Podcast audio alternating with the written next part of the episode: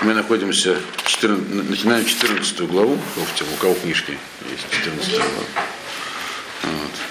Напоминаю, мы сейчас находимся в истории последнего судьи. Книга Шофтим, она заканчивается, она называется книга судьи, но последняя история в ней, это история такая пресловутая э, про Пелагиш Магива, про э, наложницу из Гивы, которую там жестоко убили, и с этим последовало истребление колена Бенемина. Это последнее. А из судей непосредственно, последний Шимшон, которым мы сейчас занимаемся. Так? Э, Шимшон, э, вот, э, вот про него как раз есть на русском языке. Вот единственная часть на Шофтем, которая хорошо изложена в русском переводе, есть вот такая книжка «Шимшон судья Израиля». Здесь э, от, она изложена, она написана вот прямо по ходу Шофтин с посуками, с комментариями. с комментариями. То есть единственное, что есть на Шофтин на русском языке, то действительно изложено очень хорошо и адекватно. Но то, что я вам буду рассказывать, я не, не во всем совпадаю. Вы уже, наверное, заметили, что книга Шофтим, она не особенная, там есть много разных э, подходов. Но в целом это вот Раф Гершен Вайс, срежиссировал Гарри Капланом, такие известные люди. Это хорошая книжка.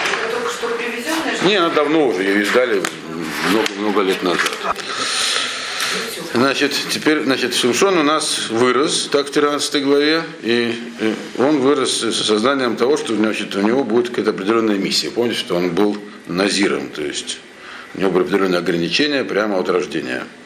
И вот в 14 главе он уже вырос и начинает действовать. Э, Ваера Шимшон Тимноса, Ваяр Иша, Бетимноса, Мибнос Плюштим. Начинается история его браков. У него их было так бы здесь два. И оба с нееврейками, как бы. Значит, э, я опустился Шимшон в Тимну, это такое место, э, но не та, сегодня тоже есть Тимна в Израиле, но это не та Тимна имеется в виду. Та Тимна, которая сегодня находится около Илата, где медные копии были еще древние. Очень там интересно, все хорошо, но это Тимна, которая находилась э, на побережье Средиземного моря, э, в земле филистимлян, то есть от Ашкелона там и на юг, дальше, до, до, включая Газу пресловутого. Значит, в Тимну и увидел, увидел написано, женщину в Тимне э, из из девушек филистимлян, то есть филистимлянку молодую увидел. Тут написано, что он ее только увидел, он с ней не разговаривал. Тут нужно сделать короткое предисловие, что э, в принципе дальнейшее повествование будет выглядеть так, что как будто бы Шимшин все заранее рассчитал, и это был такой брак по расчету, его функция, мы знаем, была какая? Начать борьбу с филистимлянами, но так, чтобы другие евреи не пострадали. Что он ее просто использовал для этого. Но здесь много есть нюансов, которые показывают, что это было не так. Она ему действительно понравилась, среди всего прочего. Вот. И написано, что он ее увидел для начала. И она ему, значит, и, и что он сделал?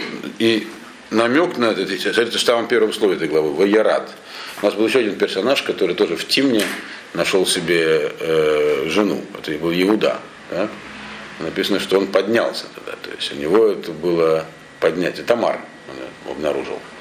Вот, который произошел впоследствии э, э, да, ну, Давид и вообще весь э, царский дом. Э, так вот, и, а здесь написано, что он опустился. Это не только географический факт, поскольку ну, он жил в, я вам рассказал, где, где жил Шимшон, так, в, в горах Иерусалима, в районе Бейшемиша, чуть, север, чуть севернее, а в Филистине жили на побережье, где а, Газа сегодняшняя, грубо говоря, а также Аждот и Ашкелон. Это имеется в виду еще, так сказать, от духовного. То есть он не просто пошел выполнять свой план, он в этот момент, э, он ее увидел, она действительно понравилась. И в этом была его ереда, опускания духовное. Вот поскольку она все-таки не годилась ему в жены изначально. А он еще к тому же был ведь и назир, не просто даже обычный еврей, а еще был назиром. Так что. Значит, и Ваяль и поднялся теперь обратно, то есть ушел. В, второй посук. Воегет авив велаимо, Йомер Иша Раити, Бетимноса Мибнот Плештим. Ватак Хота Лила Иша. Значит, он вернул, значит, поднялся к себе обратно домой и сказал отцу и матери, э, заметил, что вначале сказал отцу, потом матери, почему это тоже неспроста, и сказал им следующее. Я видел женщину в Тимне из филистимлянок, пожалуйста, и, и теперь идите, возьмите ее мне в жены. Здесь написано «возьмите в жены», слово «кху», возьмите, означает не просто, так сказать, приведите ее, это определенный вид брака, называется киха. Киха это кидушин. То есть он хотел, чтобы для нее жениться по закону. У меня есть она должна была сделать гиюр предварительно. Потому что кидушин, который словом также киха, взятие, киньян, он не применим к вообще не может быть брака между евреем и неевреем, но сам по себе этот самый брак киха, он возможен только если девушка прошла гию. То есть он хотел, чтобы родители пошли, все это дело устроили, чтобы сделала она гиюр, и он потом на ней женится. Вот. Вначале сказал отцу, потом матери, потому что, ну, тут дальше мы узнаем, поймем почему. И, соответственно, сказали ему третий посук. Воемерло авив ве имо, сказали ему отец матерью, а эйн бнот, бивнот ахеха бехоль ами, иша, кета олех, лакахат иша, приштим, хаарелим. Вемер шимшон, элавив, ота хули кии ешара бейнай. Значит,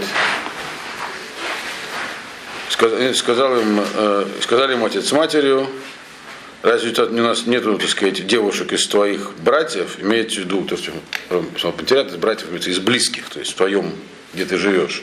И а если нет среди близких, то быхоль ами во всем твоем народе нет разве. То есть возьми из своих женщины, что ты идешь так вот, и чтобы взять, опять слово лакахат, слово лакахат просто только по отношению, когда есть кидушин, то есть э, купа, взять женщину из филистимлянок, хаарелим, необрезанных. Они почему-то из многих разных эпитетов именно этот выбрали.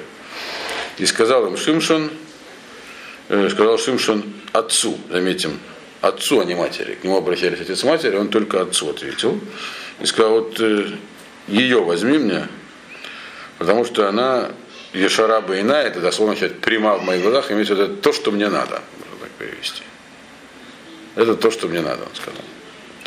Вот. И это означает, что он сам не знал, почему надо. И шараба это означает, что я вижу, что это то, что надо. Как, не знаю. Дальше. Э, э, мы видим дальше, откуда, почему он так чувствовал и знал. Но сначала нужно здесь некоторые моменты объяснить.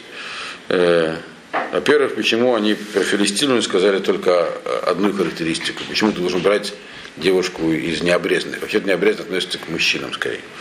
Значит, во-вторых, э, ну, народ такой был, понятное дело. Во-вторых, почему он отвечал только отцу? Да? И почему он именно так, и такое слово употребил, что она вот подходит. То есть я чувствую, что это то, что надо. Так? Что он имел в виду? Во-первых, э, родители его отговаривали, упирая на то, что именно Фили... Да, она, предположим, она согласится и пройдет Гиюр. Она же из филистимлян. Есть много народов Аралим. Почему не сказать, что они поклонники, например? Есть много других народов, тоже, тоже поклонники. Что в них особенно в этих филистимлянах есть? Когда орла, это разные вещи. Это еще означает, есть их, в принципе, три. Так? Еще есть в сердце тоже. Это в данном случае указывает на их жестокость. Мы говорили, что филистимляне, они были народом таким особенным. Они, в принципе, правили по закону, и сильно не досаждали, только налоги собирали. Но когда что-нибудь было не так, они расправлялись очень жестоко. То есть сразу карательная операция, и мы дальше увидим, как. И, собственно говоря, с этим нужно было Шимшину что-то делать. То есть они говорят, хорошо, она даже, может быть, из-за тебя что-то и пройдет на какую-то процедуру, но она же не от своего наследия не откажется, она же из них, из этих людей, которые, там, грубо говоря, может, могут голову отрубить, целый, там, целую деревню уничтожить и не задуматься. Вот. А Шимшин на это ответил только отцу. Почему только отцу? Потому что матери ему было тяжело такие вещи говорить. Его мать, мы знаем, кто вообще узнал про то, что родится Шимшон. Так? Кому приходил Малах Хашем, посланник Всевышнего? К матери, не к отцу. Что мы знаем про отца, мы говорили в прошлый раз. Да? Что отец был человеком прямым, праведным, но не неученым. Так? Он был простым человеком. Э, а мать его, видимо, был непростым человеком, раз к ней являлся Малах, а не к отцу. И она выносила ребенка, которого долго ждала, у них не было, вы знаете, детей, она была вообще бесплодна. Появился ней посланник от Всевышнего, скажет, что будет непростой ребенок. И вдруг что он делает? Идет и женится на филистимлянке. То есть для нее это, я вообще, так сказать, ну, катастрофа всей жизни. Для чего все это было? И Шимшон это чувствовал и не мог ей это просто, не мог с ней спорить. Вот против нее он, он не мог посмотреть в глаза, получается. Так? Но он настаивал на своем. А отец его был человек, как мы сказали, простой. И не случайно Маноах, отец Шимшона, не был Талмитхоховым.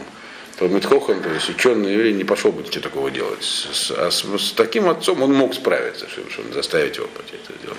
Тем более, что его главное качество он был Ешар написано. Он был человек прямой. Ну вот так надо, значит так надо. Все. И ему так Шимшон сказал, вот так надо. Все. Этот аргумент э, подействовал. Но почему было так надо?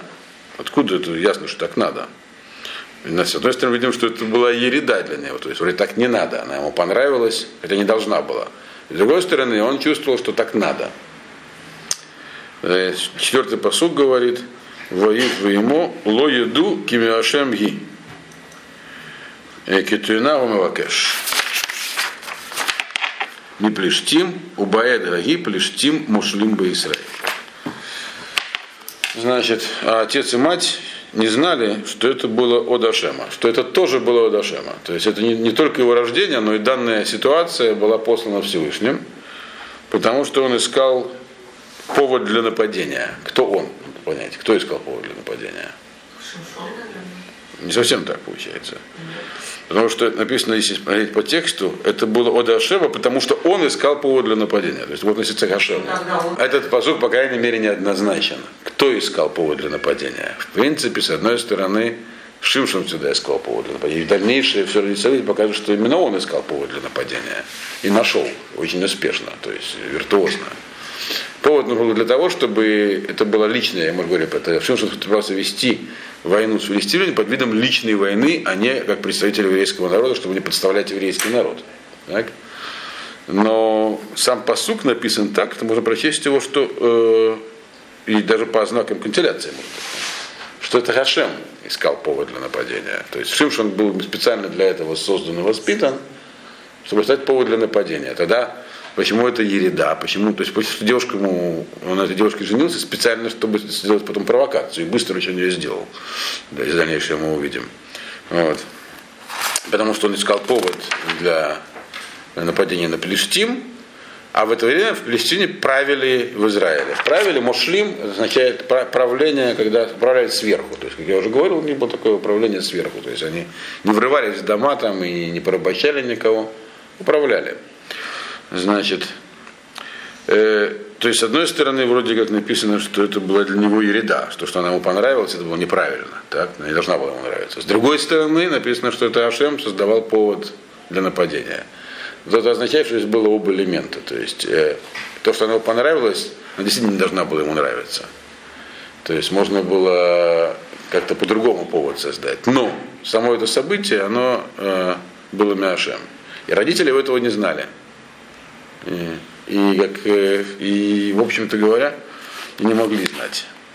Потому что вы помните, что говорилось, когда он родился, в, ком, в нем написано был Мефаем, то есть в нем стал проявляться Дух Всевышний. Именно в нем, а не в его родителях. Так, они получили, была миссия, была ему помогать только. Значит, э, дальше, значит, они пошли жениться. Пятый посук. Ваерет Шимшон Вавив Веймо Темноса. В его от э, кормей Темноса, Вейне Кфир Арайот Шоэг Ликрато.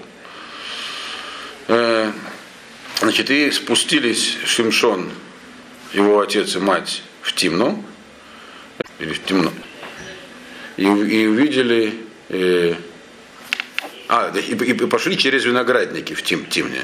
Значит, почему-то, когда шли через, виноградники, в чем здесь э, особенность, почему не, так нам важно шли через виноградники, сейчас мы объясним. И там э, был э, такой молодой лев, который стал, так сказать, э, рычать навстречу ему, только Шимшину. Они спускались вместе, а рычал он только на Шимшина. И дальше мы видим, что вообще там как-то казалось так, что когда там оказался лев, то родителей рядом не было. Вот. Э, это вот сцена, которая изображена в Петродворце с фонтаном. Но там есть сильные преувеличения, какие я вам сейчас расскажу с этой сцене. Значит, э, во-первых, почему виноградник? Шимшин, вы помните, был назиром. Назиром он был неполным, э, потому что ему можно было убивать. То есть дотрагиваться до мертвого тела. Ему. Ему можно было. Назир вообще не может дотрагиваться до мертвого тела, там, чистоты и так далее. Но виноград, вино и все прочие продукты винограда ему нельзя было употреблять ни в пищу, ни в питье, и так далее. Гемора говорит, что Назир настоящий, он даже остерегается идти через виноградник. Э, то есть они пошли через виноградник с определенной целью его родители, но он не мог пойти с ними через виноградник, поэтому он его обошел. Так? И поэтому там-то на него как раз и напал этот самый лев. То есть в этот момент он был без родителей. А почему они повели его через виноградник? Потому что это уже была земля Филистимля, это был не еврейский виноградник. У евреев есть заповедь, называется заповедь Килаем. Так? Запрет э, в одном месте выращивать разные виды культур. Конкретно э, на территории виноградника нельзя выращивать э, зла, злаки всякие, пшеницу и прочее. Это запрещено история. Называется запрет Килаем. Есть целый трактат, который объясняет, на каком расстоянии от одного от другого может расти, в какой форме и так далее. Есть трактат такой в Мишнике. Это только на земле Израиля или... Это вообще. Вот. Э, но они-то выращивали филистимляне, поскольку они не евреи были. Они хотели ему показать что-то этим, когда повели его. Смотри, что у них что килаем. Ты собираешься жениться на филистимлянке, это как э, пшеница с виноградом. То есть, как бы, всякие намеки ему делали по дороге. Если напрямую воздействовать не удалось, то хотя бы вот так. Вот. Родители? Родители, да. Но привел к тому, что он был Назиром, он не пошел просто туда, он пошел. И тут на него напал лев. Почему родители Они его воспитывали по дороге, но был, был воспитательный поход. Они говорят, видишь, куда он пришел. И потом эта э, сцена все равно была не для них, она была только для него. Ему нужно было. Эта сцена была напрямую связана с его дальнейшими действиями, а они, как мы сказали, сыграли только вспомогательную роль. Они не должны были про это знать. Почему, да, и почему мы увидим в дальнейшем. Вот. Значит, короче говоря, значит, он столкнулся со львом, который на него стал как бы нападать. Э, Ватислах Лаврох Ашем, Вышасегу, Кашаса Гагди, Умаума Эйнбаедо, Вло и Гит Лавиф ему, это Шераса. Значит, и, так сказать, Ашем ему послал такой дух специальный, боевой, и он разодрал его на части, как маленького козленка. Видимо, маленького козленка легко разрывать на части. Это написано у всех муфоршем, что такой совсем маленький, нежный такой. Которого легко так взял и разорвал. Ну, может быть, мертвого. Вот. Не обязательно живого уже разрывали, правильно? Ну, это козленка. А, а этот был все-таки лев, а не козленок, и он его разорвал так легко, как будто козленка. Значит, э, э, а в руках у него ничего не было. Имеется в виду, что он был безоружен. То есть не мечом, там, ничем, а просто голыми руками. И ничего не сказал своему отцу и матери что, по то, что сделал. Значит, дальше мы увидим, что в одном месте есть намек, что Шимшин вовсе не был богатырем. Поэтому, как он изображен на, на дворце, это не, не, не, не соответствует действительности. Он был человеком нормального телосложения и, может быть, даже не очень сильным. Вот. Каждый раз, когда он... Это будет видно там из одного эпизода. Каждый раз, когда он проявлял такие качества, это было написано Тицлахала Хашем. Это ему посылался, посылалась сила свыше. Что особенно ярко проявилось в его последнем действии. Вы помните, чем закончилось? Ну, все знают, чем закончилась жизнь совершенно, да? Какой-то не будь сильный, а обрушить здание голыми руками все-таки не получится. Вот. Так вот, э, ничего не сказал своим родителям. Ничего не сказал своим родителям. Э, во-первых, это показывает на то, что сам он в этом не видел ничего необычного. Эти действия были ему посланы как подготовка. Он должен был просто поверить в собственные силы. Потому, он должен был поверить в собственные силы. Потому что в дальнейшем ему придется совершать более серьезные поступки голыми руками. А да, написано шаг для крото. Гемора нам объясняет, что когда есть виды животных, которые э, опасны. Их, их обязан человек убивать в шаббат, когда, когда они даже не нападают на тебя. Например, скорпионы и змеи.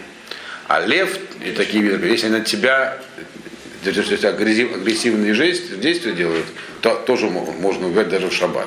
Написано лев, лев шаагли кроток. Когда идет на тебя лев и так на тебя рычит, значит, э, в общем, пора его убивать. Как бы вариантов нету. да. Интересно, что то же самое в свое время делал, э, сделал, сделает впоследствии царь Давид. Вы по- понимаете, помнишь, между ними есть связь, да? Между э, э, Шимшоном и Давидом. Я вам это рассказывал, когда мы говорили про судью Ивцена, про Буаза, так? Э, что Давид потомок от, от единственного выжившего ребенка Буаза, и Давид закончил борьбу с филистимлянами, а Шимшон единственный ребенок Манога, которого не позвал Буаз на трапезу, там, помните, рассказывал, да? который начал борьбу с филистимлянами. Вот Давид, он тоже пробовал свои силы, написано, это написано в псалмах, что он э, э, убил, там не, не сказано, что он разорвал его голыми руками, правда, про Давида. Скажут, что он убил льва и медведя, тоже, когда был пастухом. И впоследствии, а Давид, про него точно известно, что он, не- написано, что он был наром, он был такой хрупкий юноша. Вот. И когда он впоследствии будет на там, с Голиафом расправиться, ему это как раз тоже нужно, было- нужно знать, что у него есть в нем, что Хашем посылает ему силу в определенные моменты. Та же самая история была здесь с Шимшином. И Мошем здесь дал знак, что у тебя есть, не удивляйся, тебя, тебе придется, а до этого у него уже был Дух Всевышнего написано, был в нем уже играл, поэм, поэтому, поэтому он не удивился и ничего не сказал родителям. Но и по другим причинам не сказал тоже. То есть на самом деле с Симшином не все так однозначно. Он делал многие вещи в силу личных качеств, но впоследствии все это выглядело, как будто это был хитрый задуманный план. Вот. То есть потом мы увидим, что, что не сказал родителям, очень пригодилось вот, для его плана действий. Но, э, скорее всего, он это сделал не потому, что хитро уже задумал, что сделать. Так как одна девушка, он хотел на ней жениться, но оказалось, что это часть плана впоследствии. Вот, так же и здесь. Он не сказал, потому что был скромным. И не хотел хвастаться, и кто ему поверил вообще. Вот, и еще что сказали родители, вот видишь, там, идешь жениться на филистимлянке, тебя по дороге львы нападают даже. Идешь жениться на филистимлянке, у тебя- на тебя по дороге даже львы нападают. Вот.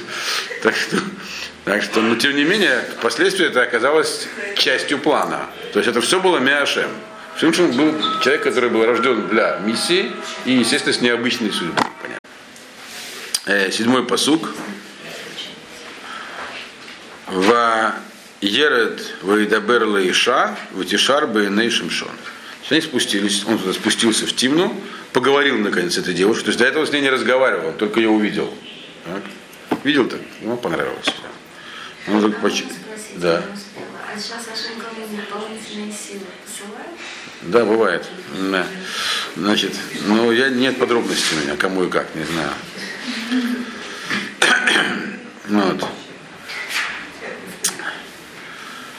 Э, так вот, э, он спустился и поговорил. Но бывает, что эти силы дополнительные, они не от Ашема, это тоже есть такое. Значит, и спустился, поговорил с женщиной. Э, тут она называется уже женщиной в Тишарбе и Ней Шимшон. И она, да, понял, что это то, что надо ему. В его глазах она показалась вот правильной, то, что надо. То есть он убедился, что действительно это его глаза не обманули, и по разговору тоже то, что, он, то, что, то, что ему надо. То есть это было какое-то чувство такое у него. Не важно, что она ему сказала, дальше мы увидим, что это было Меашем. То есть на самом деле она была не совсем тем, кто ему был нужен. Это очень быстро проявится, прямо на свадьбе. Вот. Но, но тем не менее, чувство у нее такое было. Это было именно чувство. Тишар Бейнав, то есть он не, со- не сообразил, не понял, почувствовал, что, что нужно. А до этого написано, что это было Меашем. Потому что он, по простому пониманию, Шимшин, а так вообще, может быть, есть текст Ашем, создавал повод для войны с филистимлянами, для личной войны с филистимлянами. Так. Но у девушки был выбор вести себя правильно, тем не менее. Дальше увидим, что выбор такой будет предоставлен, она им не воспользовалась. За что жестоко поплатилась. Вот. Значит, э, дальше, восьмой посук, Ваешав мимим лакахта, Ваясер леротет э, мапелес арье, вегине адат э, дворим Бегвияс Арье Удваш. Значит, то есть он с ней договорился. Получается, что-то в предыдущем посоке, а теперь написано Ваешав и вернулся Миямим через дни. Обычно, когда говорится про Ямим, имеется в виду год. То есть он вернулся через год уже непосредственно. То есть он ей дал год на прохождение Гиюра. Вот. То есть то, что с ней говорил, мы, мы видим, что она сказала, да, я с удовольствием пройду Гиюр, чтобы выйти за тебя замуж. А где же она могла там филистимлянка проходить? Может, она поехала в семинар э, в соседний еврейский город. Это здесь не говорится. Филистимляне жили очень близко с евреями. Вот. Да. Это не то, что из Москвы, в Петербург даже. Да. Теоретически же нельзя проходить Гиюра. Совершенно верно, нельзя. Вот. И это впоследствии будет э, проявится, что она прошла Гиюр не, не из-за того, чтобы прямо будет сказано, что ее Гиюр был не совсем, э, по крайней мере, Лахатхила он был неправильным. Вопрос, когда уже пройден Гиюр, можно ли его не засчитать из-за этого Бадиават. Но это да, это, это всех им отвечают, не только ты. Заметила, что действительно она, ее Гиюр был проблематичен в этом смысле. По крайней мере, мотивация была неправильной. Потому что она хотела выйти за него замуж. Чем он ей понравился? Другой вопрос, но она хотела выйти за него замуж. А разве Шимшон не понимал этого? Или он А? Она ему нравилась, как мы видим. Ну Вот. Бывает. Ну? Да, ну молодой. Значит, но, но это было Миашем, подчеркиваю. Это все не просто так было. Она не должна была ему нравиться. И в этом была его проблема на самом деле. Но это то, но то что он, э, то, что так все случилось, это было Миашем. При этом ее еще сложность в том, что ее при этом не лишали свободы выбора. Это тоже, это все будет дальше. Как бы. Не лишали, да. Она могла, мог- если бы она повела себя в дальнейшем как э, праведная женщина, прошедшая Гиюры, э, вышедшая, то есть что такое порвала со своим народом полностью и перешла в другой, как Рут, так, моавитянка. Она так себя не повела. И, и из-за этого у нее случились проблемы в жизни, очень большие. Но выбор у нее такой был. Но это написано, что это был для него ереда. А на него, как, ну, как мальчик из хорошей еврейской семьи, ему понравилась не еврейка. Ну что же это такое? Хорошо. Да, да, это неправильно. Вот. В данном случае это было Мяшем. Итак. Э, восьмой посуд мы перевели, значит, он через год вернулся, чтобы ее взять, то есть, чтобы на ней жениться. Киха, это имеется в виду, как у вас переведено, взять или жениться? Взять. Взять. взять. Но на самом деле слово лакахат в отношении брачных отношений означает сделать, заключить формальный брак, кедушин. Кедушин называется киха, взятие. Кедушин то, что делают под купой. Девать кольцо, говорят, ты мне посвящена по закону Мушева из, из- из Израиля. Вот.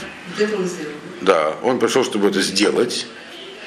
Но по дороге написано, он свернул, то есть он пошел уже как бы напрямик. Очевидно, это было в период, когда винограда там не было. То есть это было не, не совсем через год, а когда виноград не рос, наверное, то есть зимой, или наоборот летом. Не знаю, как там у нас, я забываю, когда что виноград. Так. Значит, и он, значит, свернул с дороги посмотреть место, где он там завалил льва, дословно, так если перевести. Апелет Ария, где упал лев. Значит, и видел, что там э, пчелиный рой на, в трупе этого льва, и там уже есть мед. А, то есть, э, ну, труп разложился, естественно. И это вообще необычно, чтобы пчелы роились э, на трупах. Я, по крайней мере, ни разу не видел. Вот. Да? Вот. Еще там мед откладывать? Еще и мед, да. Вот. Ну почему? Череп удобная такая емкость. Если его там дождями вымыло. Вот. Ну, что такого, не знаю. Если пройтись там какой-нибудь там Вадя Дарга, там куча, правда не львиных, сейчас львов в Израиле уже нет, и медведей тоже. Говорят, что осталось пару леопардов таких полудохлых в, в, в Негеве. Но львов и медведей уже нет. Все. Но козлов много, если этих таких большими рогами. И их там в ущельях много валяется, всяких трупов, черепов там всяких. Вот, но ни разу, что там пчелы что-нибудь такое сделали. То есть это было необычное явление и имело свой смысл. Какой смысл мы дальше увидим? Девятый посуг. Ваердегу эль капав, ваелех алох, ваахаль, ваелех эль авив, ваелимо, ваетен лаем. Ваехлу, волой егит лаем, кимигвияда аре, рада адваш. Значит, написано, он э, извлек этот мед руками вручную, то есть э, э, это такой специальный процесс, если словом называется, горида.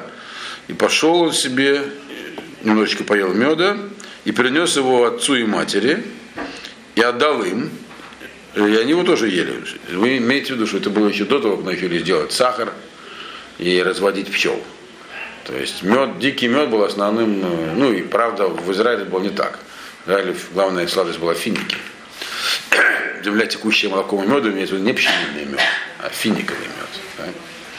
А молоко не коровье, коров для молока не использовали в то время, а только э, коз, да. Значит, так вот, он принес им мед, это было такое лакомство, они его съели, но он не сказал им, что забрал его из э, львиного трупа.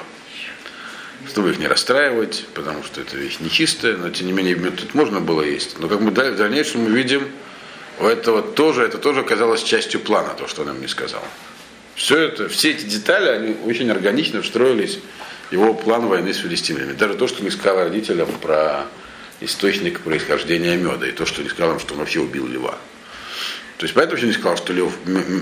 Почему он свернул, кстати, с дороги? Зачем он это сделал? Написано, что это было не по пути в этот раз. Хотя, что он вернулся обратно, чтобы дать родителям мед. Так? То есть это показывает и уровень его уважения к родителям. Но почему он свернул ко льву? Потому что есть вообще такая заповедь в том месте, где произошло с человеком чудо, говорить там благословение, каждый раз, когда проходишь мимо. Например, ехал на машине, и вдруг в лоб несется тебе какой-нибудь джип.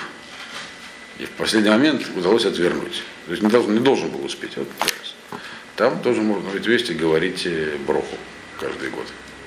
Ну, каждый раз, когда проезжаешь, да. Там есть, видеть, сколько раз в месяц, по раз в месяц только. Вот. Так вот он свернул, чтобы сказать благословение. Вот. Уже он понимал, конечно, что вообще-то убить льва голыми руками это необычное явление. Но у него была уже привычка к необычным явлениям. С детства мы про это читали. Так вот. Э, десятый посук. Ваер это вигу эля иша, ваяз шам шимшон миште. Значит, и спустился э, отец его к этой женщине.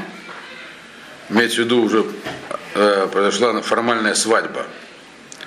Ваясам миште, э, Ваясам Шимшон Миште Кикен Ясуга Бахурим. То есть мать не пошла на эти события, получается, отец пошел его. И там они устроили пир, э, и делал там Шимшон пир, э, что такого был обычай молодых людей. По этому поводу зашлись мнения мудрецов, что за пир имеется в виду. То есть, э, в принципе, есть у нас два э, мнения. Одно из них, что это был обычай молодых людей филистимлинских. У них было в обычае значит, устраивать семидневные празднества перед свадьбой. А по еврейскому обычаю после свадьбы 7 дней. Мальбам объясняет, что некоторые что всего было 14, Другие говорят, что это имелось в виду все-таки 7 дней, которые, даже что было 7 дней, это было 7 дней по еврейскому обычаю. И то, что написано как обычай Бахурим, это намекает на филистимлинских Бахурим. Так или иначе, предположим, что это были 7 дней перед свадьбой, так? То есть он туда спустился, чтобы начать эту самую свадебную церемонию с положенного семидневных празднеств, празднеств по случаю вступления в брак. А потом уже вступление в брак, а потом еще 7 дней уже по еврейскому обычаю. Одиннадцатый посук. Вы киротамато, вы шлошимер им, в ию и то. И было, когда они увидели то есть родственники со стороны невесты увидели, что он пришел, один с отцом только, там больше никого с ним не было. Это очень, так сказать, они знали, что он человек уважаемый и серьезный семьи, но что он пришел один, без свиты, без никого, для них это был позор. Кто? Кто пришел? Шимшон пришел к ним туда, в Тимну, жениться. Да, один, ну или написано с отцом, да, то есть фактически без сопровождения, без этого, свадебной процессии, без музыкантов. Они когда его увидели, они тут же взяли 30 человек, Это 30 этих самых Марим, то есть как бы это по-русски говорится дружек, то есть таких почетную свиту, как бы их положено у жениха, чтобы они были с ним, чтобы как бы они ему предоставили свиту со своей стороны. То есть 30 молодых филистимлян стали его сопровождать, чтобы семье было не стыдно, семье невесты, вот, что он как бы один. Вот. А, вот тут начинает Шимшин уже осуществлять свой план. Когда у него появился предмет, 30 филистимлян, это уже что-то, это уже количество. Значит, 12 посуд, Вайомер лаем Шимшон, Ахудана лахем хида. Им гагет тагидо атали, шиват емей амиште, умацатем, умацатем, ванатате лахем шлошим сдиним, ушлошим халифот богадим. Шимшон, когда с ним познакомился, он им сказал следующую вещь. Сказал им Шимшон, я вам загадаю загадку. Так? Если вы мне скажете ее, ведь вы разгадаете ее э, в течение э, э, ну, 6-7 дней пер, перов и найдете ее, он им сделал намек. Он сказал, не только он сказал, еще найдете ее. Так? Тогда я вам дам 30 покрывал и 30 костюмов. То есть 30 одеяний. Это было очень серьезное. То есть и сейчас костюм стоит недешево. А в то время еще не было массового ткацкого производства. Вообще дорого стоило все это. То есть 30 этих самых костюмов. Это серьезная такая. Еще 30 покрывал каких-то там драгоценных. Если, говорит, разгадаете и найдете, дам я вам 30 покрывал. 30 э, костюмов. Запомним, что он им сказал, есть лишнее слово. Потом мы поймем, почему. Есть, э, Лишнее слово? Да, лишнее слово. И найдете ее. Загадки разгадывают, они находят. Так? Мацата начать найдете ее, дословно. Ну, просто, видимо, впервые так сказать бессмысленно, что значит найдете загадку. Но это и есть вопрос, что такое найдете загадку. Потом поймем, почему это. Вайомер лаем Ваимлоту халат. Ваимлоту хлу э, лагидли нататем атем ли шлошим с деним, ушлушим халифот богатим. Вайомрало худа хилатха ванишмаэйна. Значит, а если, говорит, вы не сможете ей э, сказать мне ее, то есть мне разгадать ее, э, тогда вы дадите мне 30 покрывал и 30 костюмов.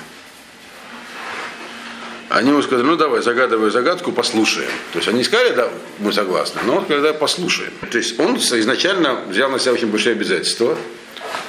Один принести 30 комплектов одежды, а, одни, а им сказал, каждый раз по одному мне даст. То есть как бы у них более легкие условия. То есть они не испугались этого, он не хотел их запугивать. Если бы сказал каждому из вас по 30, тогда бы, наверное, задумались. А так им, их было 30, им было легко на это согласиться. Один костюм еще можно себе позволить купить. Тем более, что наверняка это были непростые бахурим. Это такие были выдающиеся, раз их придали ему почетный экскорт. То есть он их сразу заманил в ловушку, получается, таким, таким щедрым предложением. Так? То есть взял на себя большие обязательства, а на них дал такие распределенные. Дальше он сказал свою загадочку свою им. 14-й посуд. Вайомер лаэм мегаохаль яца махаль умеаз яца маток вело яхлу агида хеда шлошит ямим. Он сказал следующую вещь. Из э, э, поедающего э, вышла еда, из э, сильного, жестокого получилась сладкая, и они не могли разгадать ее три дня. Э, то есть первые три дня здесь семьи, они думаю, ломали головы и ничего не могли придумать. Э, Значит, о, Получается так, что Шимшон им задал неразрешимую загадку. Откуда они знали, что, если даже его отец и матерь не знали, что там кого-то льва завалил, и что в нем, и что необычная вещь в этом льве, пчелы, мед, э, такого вообще не бывает. Так? То есть, получается, это нечестная игра была. То есть он им задал загадку, которую они не могли отгадать. Но это не только, это только кажется на первый взгляд. Он, во-первых, он им дал намек. Он сказал не разгадать, а найдите ее. То есть они могли по окрестностях поспрашивать, поискать, нашли бы этот труп льва, ну, там, это же рядом совсем было, на их виноградниках. Нашли бы труп льва с, э, с пчелами. То есть он им дал намек. И во-вторых, дальше мы увидим, что одну часть они могли все равно даже разгадать, вторую могли, может быть, нет. Вот. Но тем не менее, дальше, но даже если, бы не дальше, если бы они могли сказать ему потом, а, загадка нереальная, это не, то есть нач- началась бы ссора в любом случае, появился бы хотя бы какой-то повод с ними теперь завести э, враждебные действия. То есть так или иначе он уже заманил в ловушку. Что бы они ни сказали в дальнейшем. Это, лега- это легитимное, нелегитимное. Формально он нам дал намек. Найдите. Не думайте, а ищите. То есть, говорю, что здесь думать, трясти надо. Вот. Если можно так выразиться. Он дал такой намек. Значит, но они не могли, три дня думали, что случилось дальше. Это будет в следующей серии.